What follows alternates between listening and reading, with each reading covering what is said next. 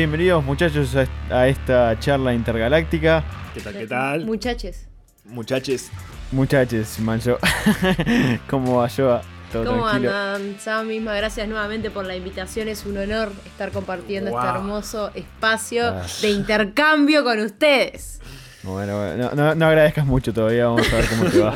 No empezamos con el bardeo todavía, ¿no? al- claro, felicitarnos al final o sentirte feliz al final. Ay. Claro, claro, claro. Este, ¿cómo va Joa? Eh, la vida ocupada full. Acá vamos, este, es dura la vida del superhéroe, dicen por ahí, este, así que estamos trabajando mucho, estudiando mucho y por supuesto teniendo tiempo para compartir con los amigos, como ahora para discutir de muchas cosas interesantes.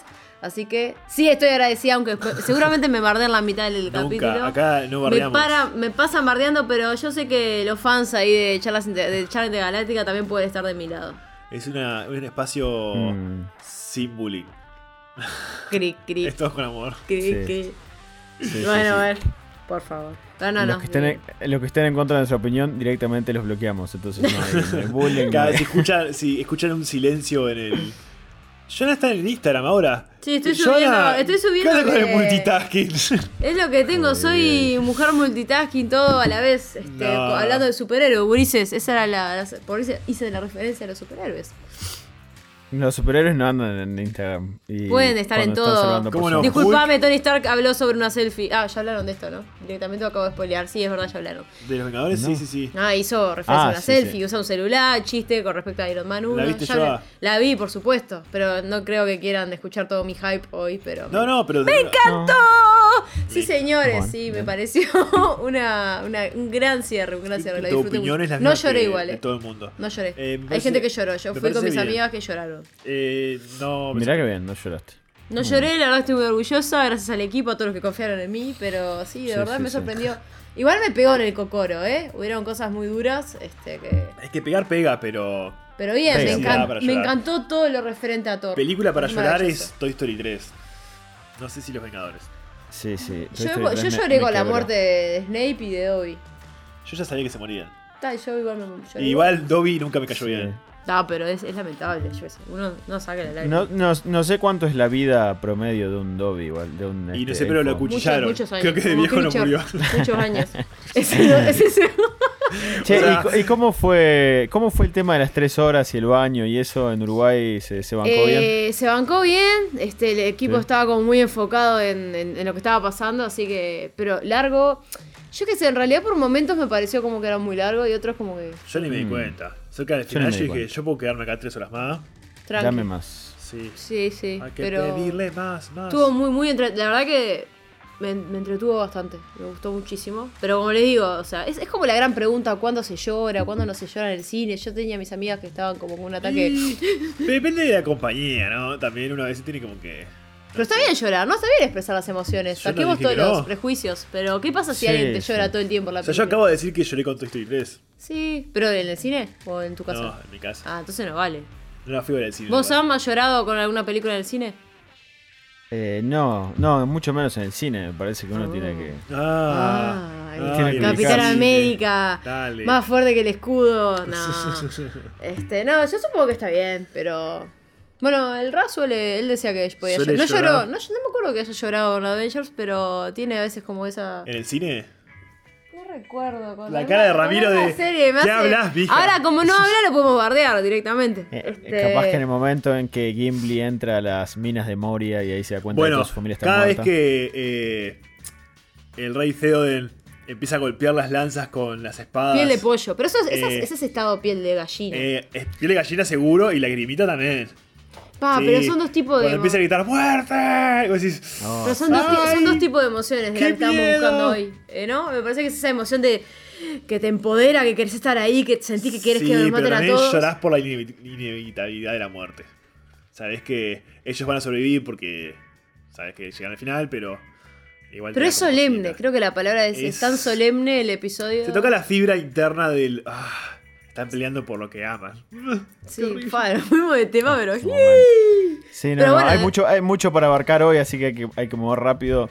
Muy bien. Este, bueno, Avengers pasó finalmente a Titanic en el box office mundial. Impresionante, impresionante. Este, o sea, salado, sí, pasó los 2 billones de dólares. Titanic estaba sentado en los 2 billones eh, 187 y ahora Avengers está a 2 billones 238 y está a 500 de pasar a Avatar, que es la primera. Pero Avatar, recién leí, cosa que es muy curiosa, estuvo casi 300 días en el cine. Así que Endgame va on- o- o solamente 11, así que le, le- le queda todavía como para pasar a Avatar. Mirá vos. ¿Será algo que rompa Sí, yo todo? creo que sí. Un hito en la historia. Yo creo que sí. Sí, sí, Sí. ¿Usted, la, ¿Usted la piensan ir a ver otra vez? O, Yo la vi dos veces. cómo- cómo es? Ah, Bien. bueno. No, y la no. iría a ver una tercera. Yo iría, pero no voy a ir. o sea, iría si alguien me invita. Pero una cosa es ir al cine, otra cosa es verla. Son cosas distintas. Y en casa la miraría una vez, pero solo por el hecho de la vi de nuevo. Mm. O sea, eh, está para ver varias veces. Pasa que yo no Ujú. muchas veces la miro varias veces. O sea, yo solo no la miro varias veces. Si alguien no la vio, yo la miro No, otra me vez. pasó eso, el regalo la segunda vez. Solo es difícil que yo mire una película así varias veces. Ah, no, yo vi sea- 36 veces Harry Potter Excepto 1. que sea, bueno, Harry Potter o Lilo y 36, Stitch, eh, está contado. O Las locuras del emperador. Esas están Mm. como en el loop eterno en Netflix. Sí. Pero fuera de esas es difícil que yo mire solo. Interesante. No, yo sí. eh, yo en la hora del desayuno y el almuerzo, siempre, siempre, básicamente la misma película. Tengo como cuatro películas descargadas en la computadora y son las que miro una y otra vez. Pero, ¿sabes que Nunca Para mí eso es inmoral. No podés ver una película 15 minutos. Para, ¿y cuáles son? Para, yo No, adivino, no. Yo adivino. Ah, generalmente, adivinemos me, generalmente me quedo sentado y, Batman. completa. Es, puede haber una de Señor de Sí, estoy segura que debe haber alguna eh, serie. Batman de Dark Knight. Las Sí. tres de Batman y una de Señor de los Anillos. Ah. Eh, tengo, sí, tengo The Dark Knight, tengo eh, El Señor de los Anillos 2 Check. Y después, déjame ver, tengo Infinity War, que la he visto varias veces ya a esta altura. Esa es la que le gusta. Ujú. Mira. Eh, y tengo Capitán América de Winter Soldier. Ahora. Ah, este mirá. momento. Mira qué bien. Bueno, a Ramiro Sí. le gustó más Infinity War que. que Sí, estuve hablando de las, eh, de las opiniones de Ramiro. Eh, Pero creo que es porque le gusta sentir que la gente no tiene esperanza. Por eso le No, de verdad, a él le gusta el final de la película de, Infinity War porque es eso, es tipo, ¿sabes que está todo yéndose, verdad? Hacemos un con la cabeza, ¿viste? Este, es como que no hay esperanza, no hay solución, todo viene, al- claro, se desmorona. Imperio contraataca le gusta. Y vos en la segunda, te- cuando vos ves que en un momento está Thanos contra Capitán América y de repente empiezan a aparecer los super circulitos de a, a Doctor Strange, es como que sentís dentro tuyo, ¿no? Este- esto va a ser bien y nos Y van a sí, matar a todos. obvio. Eso no pasa en, en Infinity War. Sabés Es que van a comer en y ese comieron. momento, que ya en ese momento ganaron. Pero. Claro. O sea, cuando empiezan Claro. a aparecer los círculos es tipo el momento de Sí. pintarle la cara a Thanos. Pero a mí me gustaron. Cuando aprendieron a viajar en el tiempo. Ah, Ramiro dice que la arruinaron ya cuando aprendieron a viajar en el tiempo. Pero esto de la película, de la segunda película. ¿no? Ganaron cuando. Ganaron cuando Ah, pasaron, sí. y sí, cuando vos descubrís cómo viajar en el tiempo ya ganaste. Sí. Bueno, había que ganar de alguna forma, ¿no? Si no íbamos a seguir viendo películas horribles como, es, como en esos finales de Sí, que se desintegra gente. yo quiero que pase como en Rick and Morty y venga a buscarlos un ente interdimensional, eh, que caiga el policía del tiempo y les diga, che, dice, esto no se puede, ¿eh? Ah, y tengan que En pelear Doctor Who hubiera pasado algo parecido. con la policía del tiempo. ¿Existe ese personaje Bueno. en Marvel? A, a mí lo, a mí lo que. bueno, no queremos, no queremos entrar en Avengers todo el día, pero No, otra no, vez. perdón, pero- perdón. Aunque podríamos, podríamos dedicar hacer un bonus, varias semanas. Este, pero o sea, eh, después del tráiler que salió hoy de Spider-Man, podemos ver que eh, el chasquido y los viajes en el tiempo van a generar repercusiones en, en el, mul- en el universo de Marvel, así que quién sabe qué vaya a pasar, ¿no? ¿Qué es lo que Este, pero bueno, hablando, hablando de superhéroes, hay una superheroína en Netflix que ha pasado desapercibida bastante, que se llama la, la OEA, eh, la OA. no Sí, la no sé si... Super- A. La OA, sí. No sé si OA. superheroína, Es pero O. No, no, justamente no es. No es una heroína. Bueno, pará, Es un- arranquemos. Ah, qué maravilla. Habría me muchas emociona. maneras de describirlo, pero me gustaría escuchar que cómo, cómo describiría Joana la primera temporada de la Pará, OA. pará. como para Tengo la. Antes, tengo. antes que, eh, antes que Joana, que ya hizo trampa. eh, No hice trampa. Diga que buscó en Google. No, Vamos a darle no. contexto. Ah, no, No, no. entonces The no, OA entonces no. es una serie de Netflix que salió en el 2016, 2017, 17. que ha pasado bastante desapercibida y que nosotros en el capítulo de hoy queremos traer hacia su conocimiento. Si no la escucharon nunca, la están conociendo. Y si la vieron saliendo ahí entre las recomendaciones de Netflix, este es el capítulo para que le Denle hagan caso y le den una oportunidad. Y bueno, ahora sí, Eh, es una serie que es difícil de describir, así que Eso- eso- Showa, queremos en una frase. Ya saben con todos mis temas o sea, de descripción y tramas y Sí, sinopsis y ya todo. estuvimos conversando esto la última vez y Joana no sabe la diferencia entre te tiro la sinopsis y te explico todos los spoilers. Hoy aprendí. De igual Sí, forma, me parece interesante, si bien contarles sin- de lo que es sin decir qué es. Ya me está haciendo eh. Ya empezó a dar vueltas. Sí, ya, ya me está dando vuelta. Es la No, vuelta es clara. eh, me gustó lo que dijiste hoy, que es una serie re difícil de, da- de darle un género. Después hablemos sobre eso porque me interesa hacer énfasis. Pero en realidad, por ejemplo, es, vos tenés a una chica que se llama Prairie, que era ciega, estaba, estuvo desaparecida siete años, aparece de la nada, con vista, no se acuerda de lo que acaba de pasar, o no quiere hablar de lo que acaba de pasar, parece que algo le falta, y cambia su comportamiento. ¿Listo? Hiciste trampa. No, Está bien. no, es la no descripción hice de trampa, Netflix. es lo que es.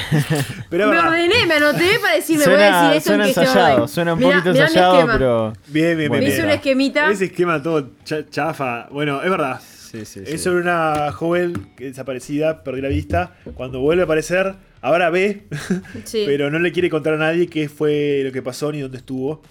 Y se encuentra desorientada, ¿no? Como que hay algo que le falta, algo en lo que ella Sí. está, este, está necesitando y que no lo encontró. Y, y vos ves, eso lo vas a ver en casi que son ocho capítulos. Sí, va por la segunda temporada. La segunda temporada se estrenó hace poquito Mm. y sigue con esa, con esa historia. Y como decía yo, es una serie que es difícil de describir porque Es polémica. es una serie que tiene como u- u- una doble lectura. Mm. Es decir, está la historia que es un estilo misterio, no te cuento bien qué pasa, no te doy todas las respuestas, tenés que ir conectando los puntos.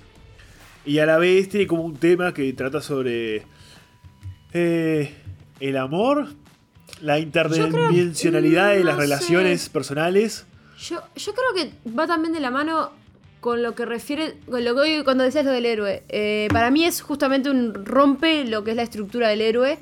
Eh, más que nada, no como una idea de, de que la protagonista es eh, la que va a salvar el mundo, sino que lo importante del colectivo. Y creo que eso también es algo que ya ha dicho y lo demuestra la comunidad, que a través de microacciones, de micromovimientos, si estoy siendo muy literal, pero guiño guiño, no lo voy a decir más, este, pueden, eh, un grupo de personas pueden hacer algo en conjunto en pos de algo mayor. Y creo que lo que hace OA en toda la historia, en, esas, en esos ocho capítulos, es la importancia de, de- los lazos y el conocerse y el de eh, básicamente entender que todas las personas nos enfrentamos a determinados problemas, porque en realidad obviamente que está Prairie, que es la protagonista, pero se va, su historia, su narrativa se va a entrelazar con otros personajes que están pasando por situaciones muy duras, muy complicadas, y a través de ella y a través de esa historia que ella tiene para contar, porque de una cierta forma los está eh, reclutando, les está contando una historia por lo cual ella necesita algo, eh, es una forma de justamente empezar a ver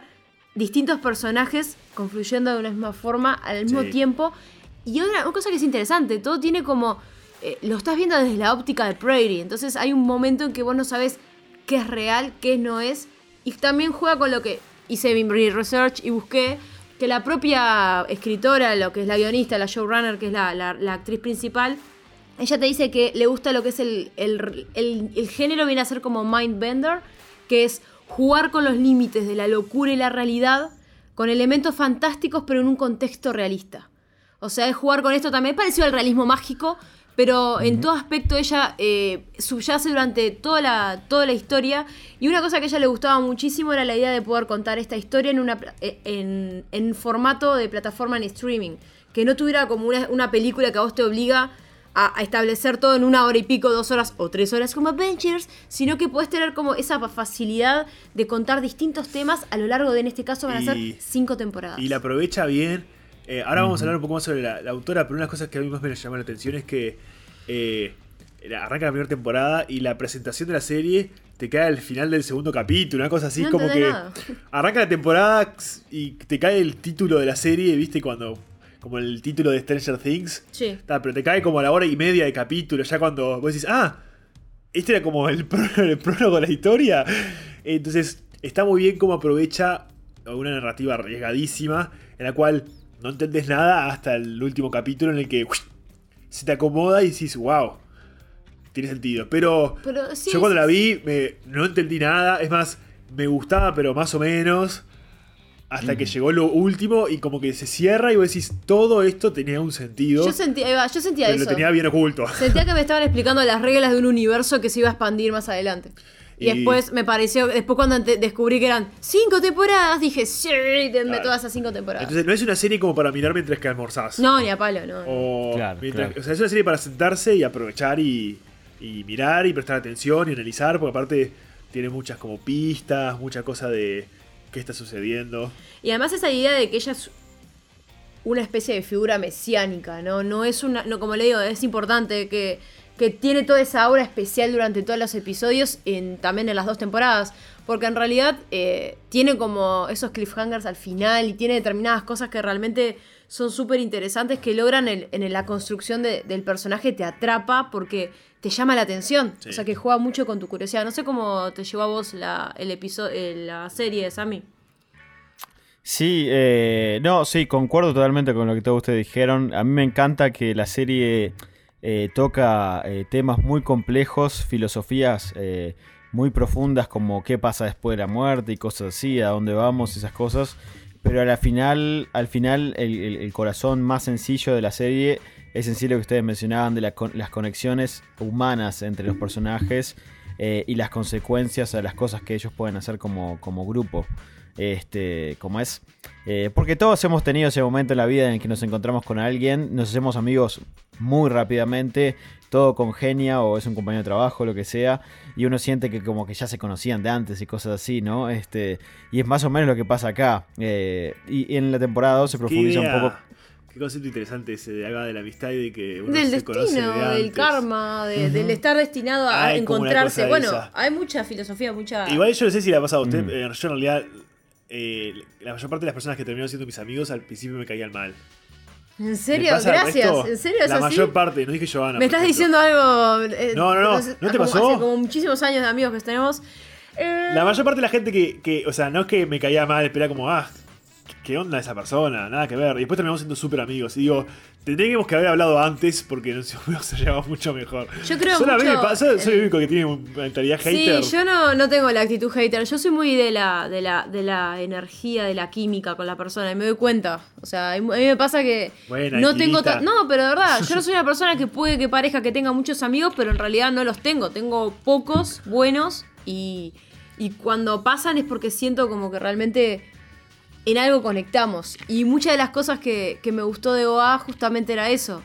eh, la importancia de la conexión, porque todos ellos están conectados. Y de la y fe, cuando hablas de distintas realidades, de distintas dimensiones, de viajes en el tiempo, lo que sea, en realidad estás jugando con lo que realmente nos preguntamos nosotros y lo que uno busca cuando ve una serie así, ¿no? Yo quiero respuestas, quiero hacerme preguntas viajeras, no quiero quiero empezar a cuestionarme qué hay después de la muerte, quiero cuestionarme este hasta cuánto hasta cuánto es el poder que una persona puede tener y qué pasa cuando se potencia en un grupo de personas con unas ideas o algo determinante como para lograr y generar un cambio. Entonces, Eh, creo ese- que eso realmente que es es lo que el- tiene OA.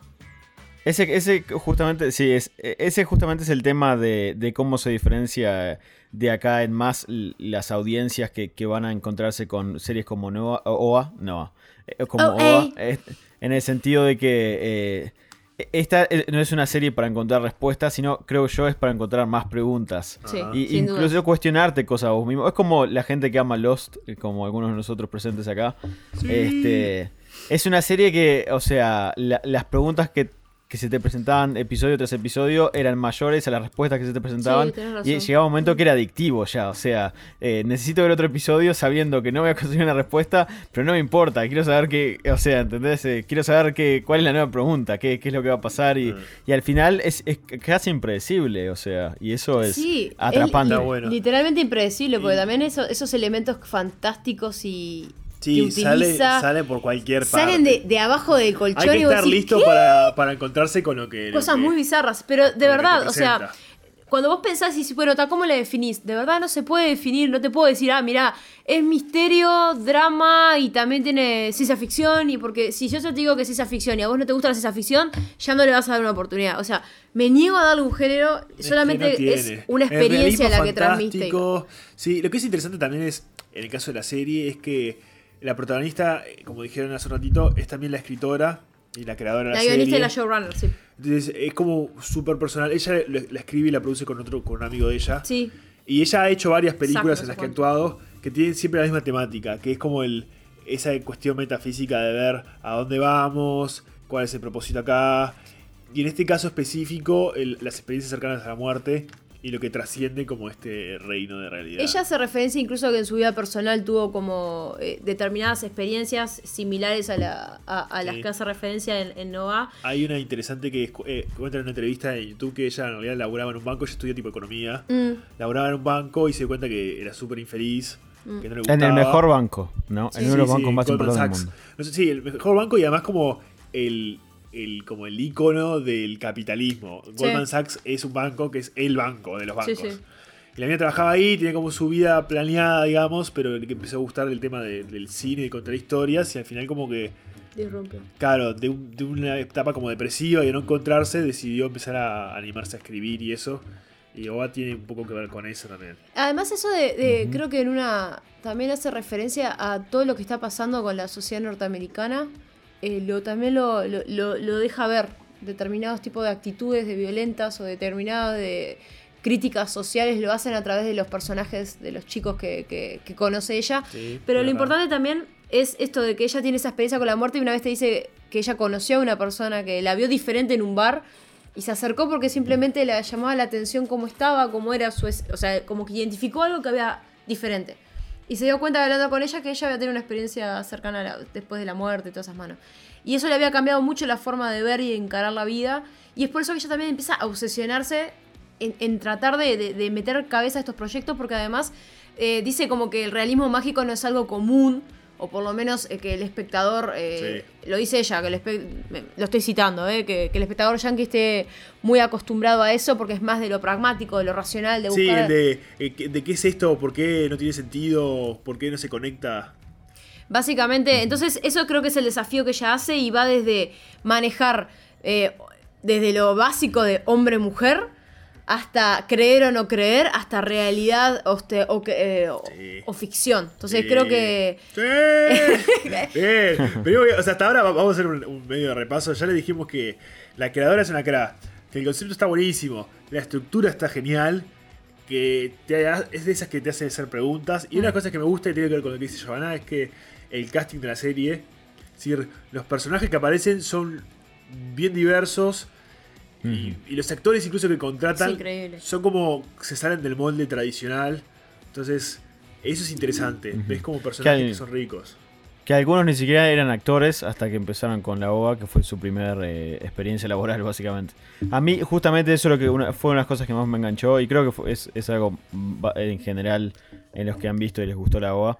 Eh, la diversidad te atrapa también. Todos los personajes tienen como mucha riqueza individual, y es algo que constantemente se trata de hacer en películas y en televisión, pero siempre se siente forzado, y en este caso. eh, Sí. eh, hay muchísima diversidad en los personajes, pero funciona. Por alguna razón, yo creo que es una buena mezcla de, de- de calidad de actuación y calidad de libreto este, que, se, que se suman todos juntos y dan un resultado como este. Pero Y lo que tiene la serie también de bueno es que nunca te trata de convencer eh, de conveniencias para el plot. Siempre eh, siempre te da un tono neutral o incluso te da un tono más en contra a lo que la protagonista dice o a donde la historia quiere ir.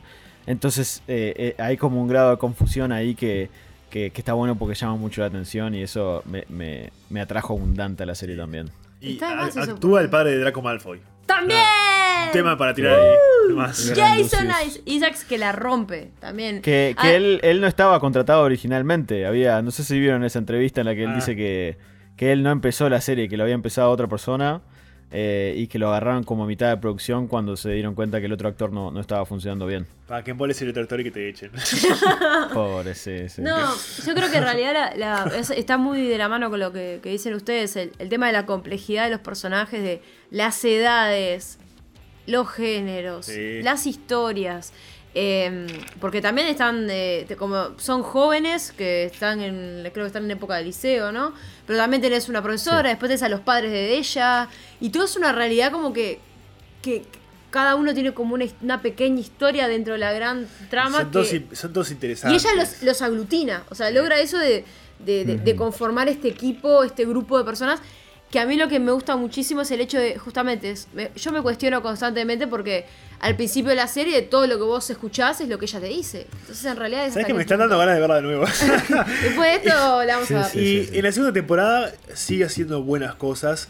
Y todo lo que hizo bien en la primera temporada Lo continúa. Y, y lo que está bueno es que de la segunda temporada es que la historia progresa de manera como natural y no se siente como planificada. Que muchas veces pasa en, segunda las segundas temporadas, como no sé, en Stranger Things, por ejemplo, que la segunda temporada se nota planeada. Es tipo, bueno, hagamos más, hagamos esto, tipo, esto que funcionó, volvámoslo a repetir. Y esta se siente como una historia que vale la pena. Pero eso yo creo que es porque cuando ellos ya la pensaron, ya la pensaron en cinco, cinco temporadas. O sea, ya pensaron en cinco grandes eh, bloques de historia. En esta historia de estas reglas de juego que ella ya te empezó a contar, esto recién empieza. Entonces también creo que va de la forma de, de los personajes. que- Ahora, por ejemplo, la segunda temporada tiene como algo de cine negro, porque tenés este, ah, bueno, tenés El el, detective, detective, tenés a la. Femme Fatal y tenés como cierto tipo de cosas que tenés que resolver.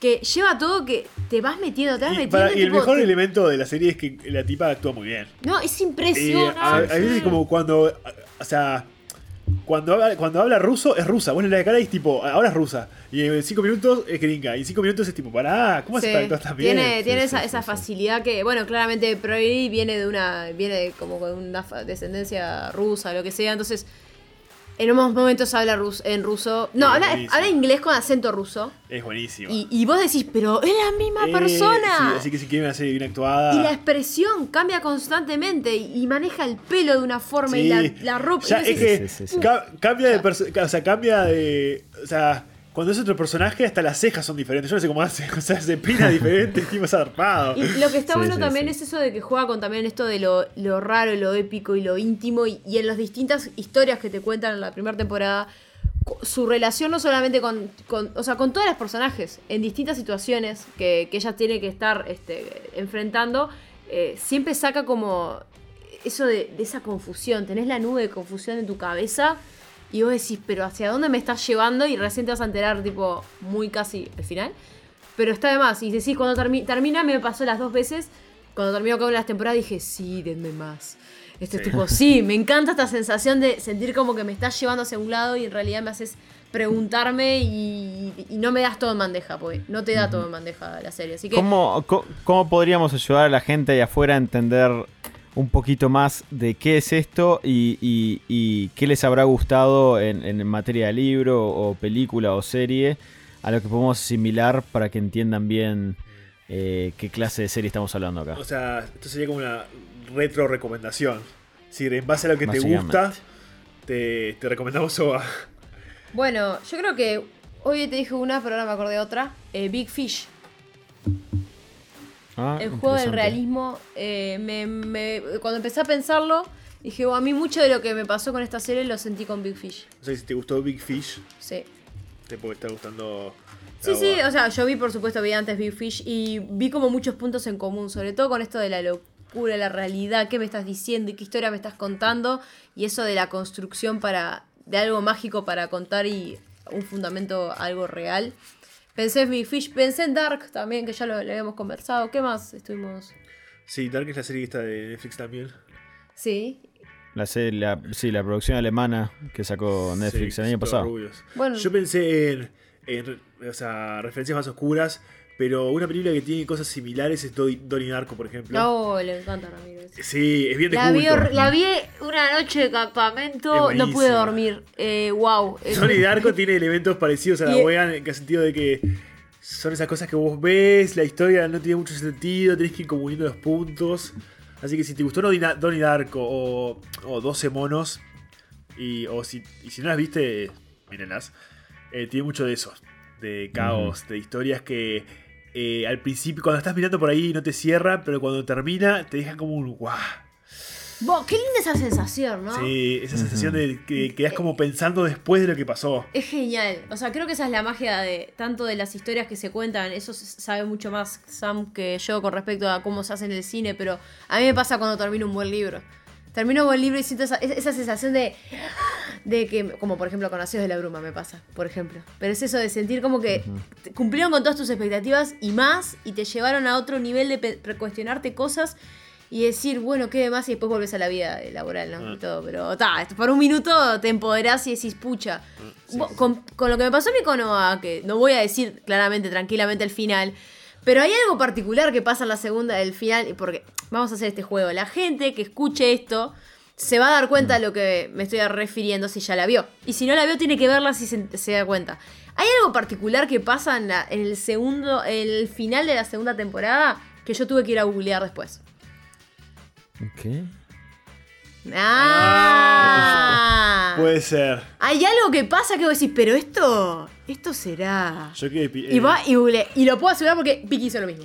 Yo quedé pirando. ¿Verdad, Vicky? Yo sé que Vicky lo hizo lo mismo porque tuvimos esta misma charla. Fue tipo, ¿vos también hiciste tal cosa? Sí, yo también googleé tal porque quería saber si tal.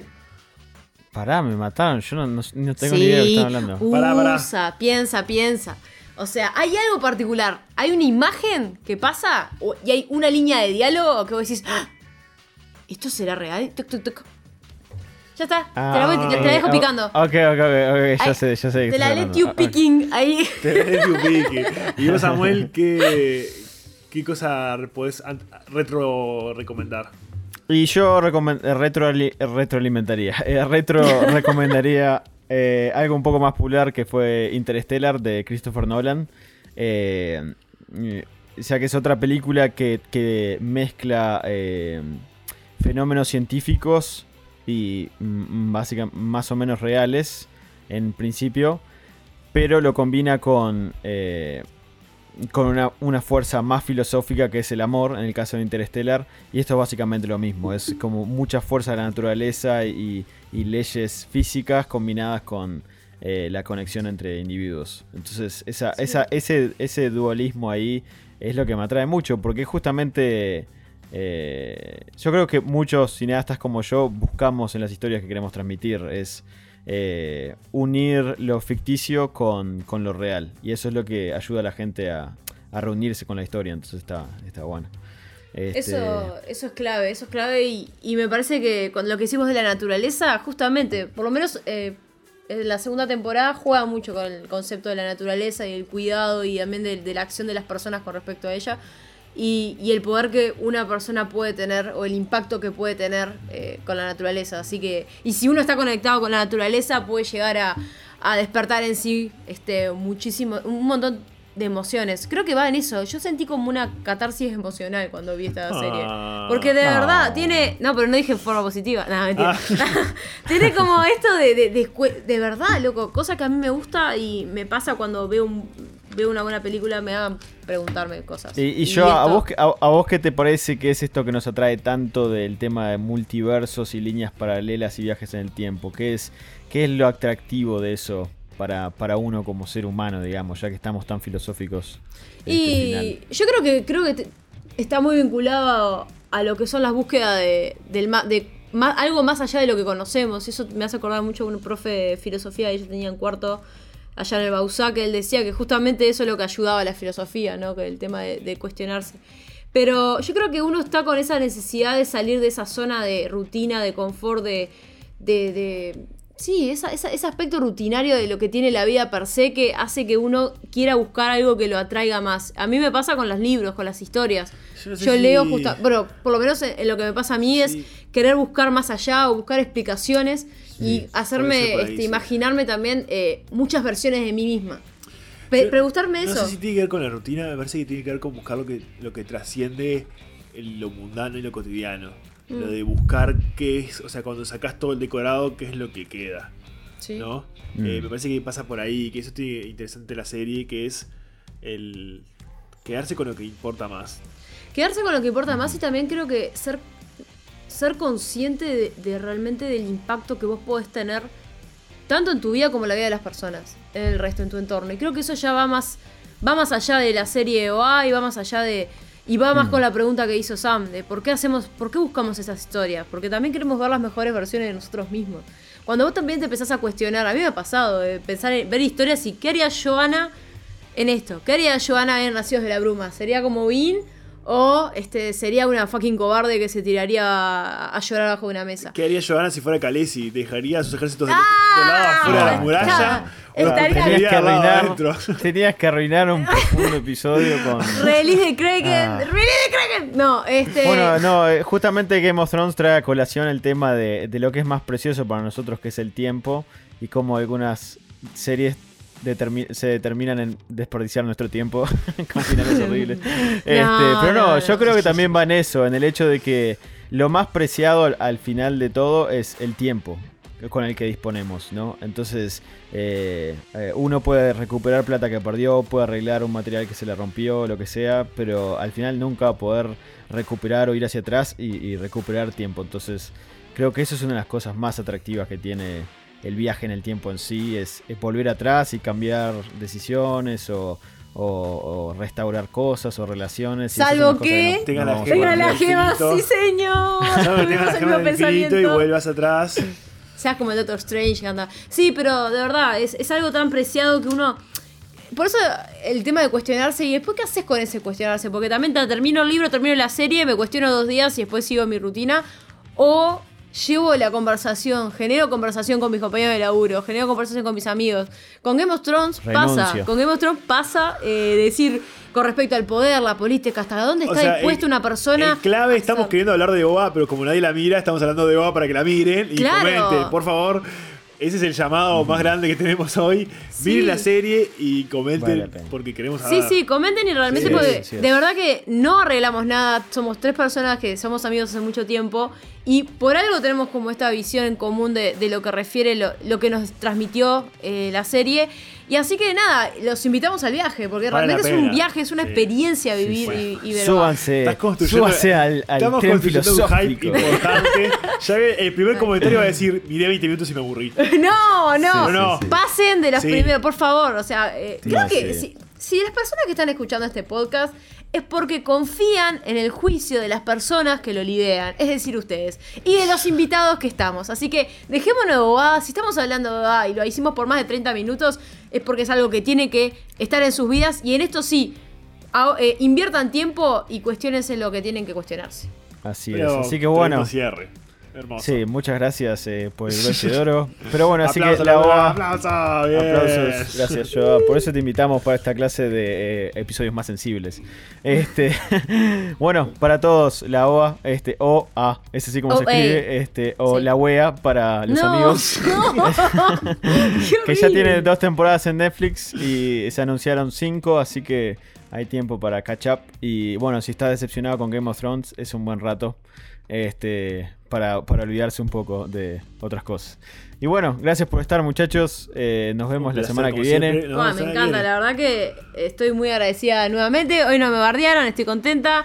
Este, Sí es, sigamos sí es. creando espacios como este y la verdad eh, voy a hacer, voy a hacerles el- el- la palmada a las palas, felicitarlos porque me estoy divirtiendo muchísimo escuchando todos los episodios porque Ah. yo los sigo, soy Ah. su fan. Gracias, yo haciendo el Este, chivo no es porque sea su amiga, dentro del mismo sino que programa. vos sabés que hemos, hemos hablado del programa en otros medios, así Sí. que de verdad que estoy re contenta de No, tener este espacio gracias. y así que sigan invitándome, ¿está? Dale Gracias. like y compartilo y vamos a pensarlo. Sí, compártanlo y súmense, porque esto, chicos, like depende de ustedes, oyentes. Sigan escuchando, sigan. Así Cierto. generamos contenido de interés. Se, se aceptan donaciones.